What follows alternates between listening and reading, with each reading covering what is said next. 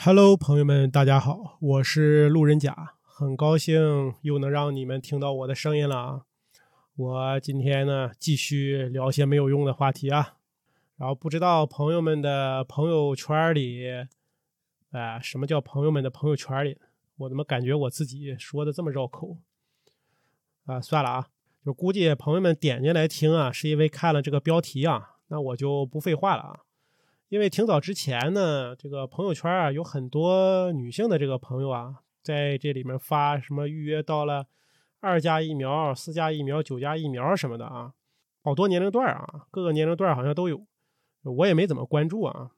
这不最近嘛，最近啊，我又看到朋友圈有发到这个什么预约到疫苗的信息啊，这时候我就有点好奇了啊，对，对对对对对，点燃了我的求知欲啊。大家如果听过我之前的，也知道我有那么一点点好奇啊，对一些对一些自己不太清楚的这个事儿也好，或者是 或者是感兴趣的这些内容啊，所以我就想查一下啊，然后我就在网上找到了很多这种相关的资料，然后给整理了一下，因为我没有这种相关专业的背景知识啊，所以我只能把我看到的呃给简单的整理一下。那如果朋友们有感兴趣的，可以自行去查找，或者是去咨询这些专业的相关人士啊。首先呢，我要弄明白这一个概念，就是什么是 HPV。我第一眼看到这个 HPV，我就和那个 HIV 有点混淆啊。呃，HIV 是人类免疫缺陷病毒，也就是咱们常说的这种艾滋病毒。HPV 呢，它是这个英文单词叫 Human Papilloma Virus，这个缩写啊，我不知道我这个英文发音对不对啊，然后错了就错了吧啊，大大家知道什么意思就行。呃，中文的意思就是人类乳头瘤病毒啊，这是一种那个无包膜 DNA 病毒，这类病毒呢感染人体的这个表皮与黏膜组织。目前呢，大约有一百七十种类型的这个 I HPV 被辨别出来啊。有些时候呢，这个 HPV 入侵人体后啊，会引起疣，甚至是癌症这些病灶啊。呃，但大多数时候是没有任何临床症状的。这个疣呢，在我们这儿它叫也叫猴子啊，就是一种一种怎么说，就像是菜花似的那那种凸起吧，应该算是。呃，然后大概有三十到四十种的这个类型的 HPV 啊，会通过这个性行为感染生殖器和周边的这个皮肤啊，而其中呢，又有些会引起这个就是生殖器的这种病灶啊。如果说是反复的感染某些高危险性的，而且又没有这种疣的这种症状的 HPV 类型的，就可能会发展成癌前病变，甚至是这种侵袭性的这个癌症。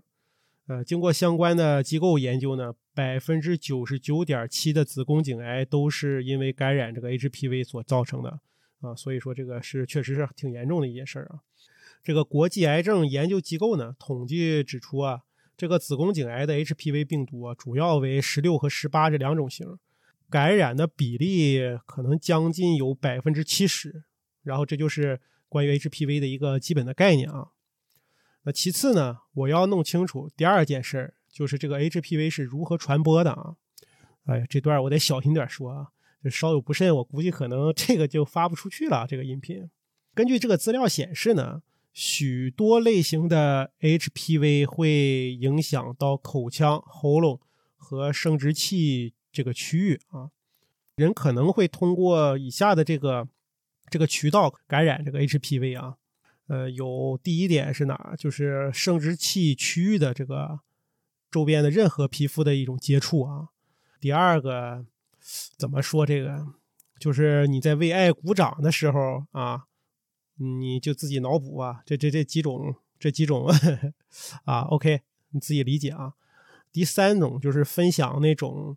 成人的玩具吧，啊，就是成人的玩具，大家自己应该也明白啊。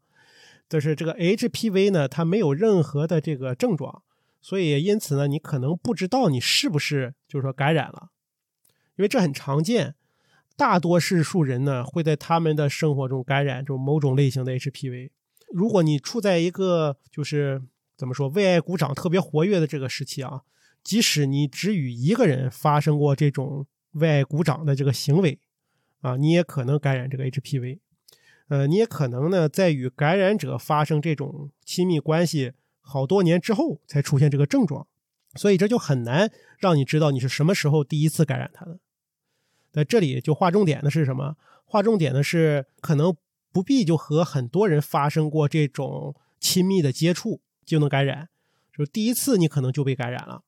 第三点，我们要知道的是与这个 HPV 相关的这种疾病。根据这个相关资料的显示啊，对，又是相关资料，在百分之九十的情况下呢，这个 HPV 会在两年内自行消失，而不会出现任何的健康问题啊。但是当这个 HPV 没有消失的时候，那它就会导致这个生殖器疣和这个癌症等健康的这个问题显现出来。这个 HPV 呢，可导致宫颈癌和其他的这个癌症。包括啊，你这个比较敏感区域的这些这些癌症啊，它还可能导致这个喉咙后部的这个癌症，这可能就包括了舌根和扁桃体啊。呃，如何得的？那你们自己去脑补一下吧。啊，这个生殖器疣和癌症是由不同类型的这个 HPV 所引起的啊。呃，没有办法知道谁会因这个 HPV 而患上癌症，或者是其他的这种健康的问题。呃，免疫系统较弱的人，这里较弱的人其实大概率是包括这个 HIV 的感染者，他们可能无法就是说抵抗这个 HPV，而且他们也有可能是因为这个 HPV 而出现更严重的这个健康问题。虽然大部分的这个 HPV 病毒感染会它自己就消退了啊，但是大部分的癌前病变也会自行消退。呃，所有的这个妇女啊，都面临这个 HPV 病毒感染转为慢性和癌前病变发展为侵入性宫颈癌的这个风险，这都是有风险的。这里的重点是，你可能感染了 HPV 多年，但是不会有任何的问题，或者说，即使你多年没有这种外鼓掌的这种这种生活，或者是有新的这个伴侣。但你也可能就是说，你体内可能也已经因为第一次的这种亲密接触也已经感染了。最后一点就是要了解一下，呃，如何保护自己免受这个 HPV 的困扰啊？这个我真的是查了好久啊，但是很遗憾的是，查出的答案给出的都是，呃，没有无法，就是无法完全保护自己免受这个 HPV 的这个感染啊。但是有些事情呢，它会提供帮助。啊，比如说啊，比如说，第一点，避孕套可以帮助保护免受这个 HPV 的侵侵害，但是它不能覆盖这个生殖器周围的所有皮肤，所以说你没有得到完全的这个保护，还是有一定的几率会感染。第二点是要保持一夫一妻制的关系啊，或者说就是只与你发生这种。啊，为爱鼓掌这种亲密关系的人，就是发生亲密关系啊！我不知道朋友们能不能懂啊？大概意思，我再直白点说，就是有固定的这个亲密的人。OK，呃，第三点是 HPV 病疫苗呢，可预防导致大多数生殖器疣和宫颈癌以及其他一些癌症的 HPV 的类型，但是它不能预防所有类型的这个 HPV。但是话又说回来了啊。它也不是所有类型的 HPV 都会导致这种不好的结果啊。当然了，这个当然这不这本身这个 HPV 就不是好东西啊。嗯，我觉得这个辩证的看这件事儿还是比较好的。然后咱们终于说到这期的主题了啊，也就是我为什么要查这个，就是 HPV 这个疫苗啊。哎，绕了这么多，我天！然后从咱们的这个官方数据啊显示啊，我是查到的二四九价的这个疫苗的简要对比。主要是在这个预防的型别，然后预防的效果和适合接种人群上的这种区别啊。二价疫苗呢，就是预防十六和十八型的 HPV 疫苗，也就是预防百分之七十宫颈癌和其他相关癌前病变的。适种的人群呢，就是适合接种的人群，咱们写的是九到四十五岁的女性。四价疫苗又多了六型和十一型。就是增加了九成这个肛门和生殖器疣的这个预防，然后适合接种的人群呢是二十到四十五岁跨度的这个女性，九价疫苗呢就多了五个型的五个型别的这种预防效果了，然后再加了九成的宫颈癌和九成的呃性方性病吧，就九成的这个性病的预防啊。但是年龄的话，呃，就缩减到了十六到二十六岁的这个女性啊，这是一组，这是一组，这是一组数据啊。但是我还查到了有另外一种观点和另外一种数据，然后也跟大家分享一下吧。就是接种疫苗人群呢，他的这个观点是，就是接种疫苗的人群，就是所有的九岁到十二岁的青春期前的儿童，就是包括男孩和女孩，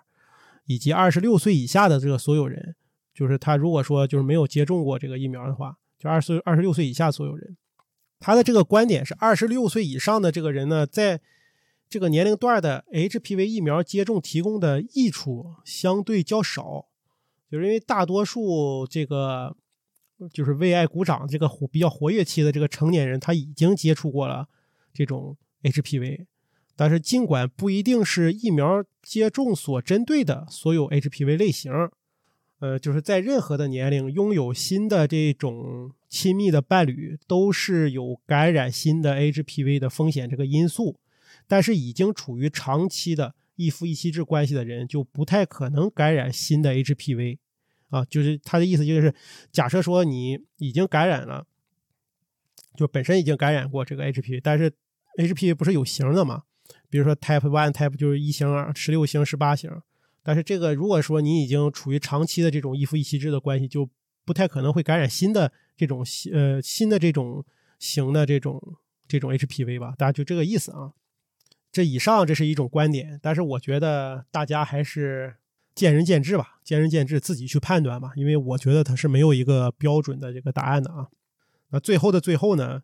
嗯，虽然 HPV 没有治疗方法，嗯，这是大多数的 HPV 感染呢，它不会引起任何的问题，而且并且会在两年内呢被你的身体自动给清除啊。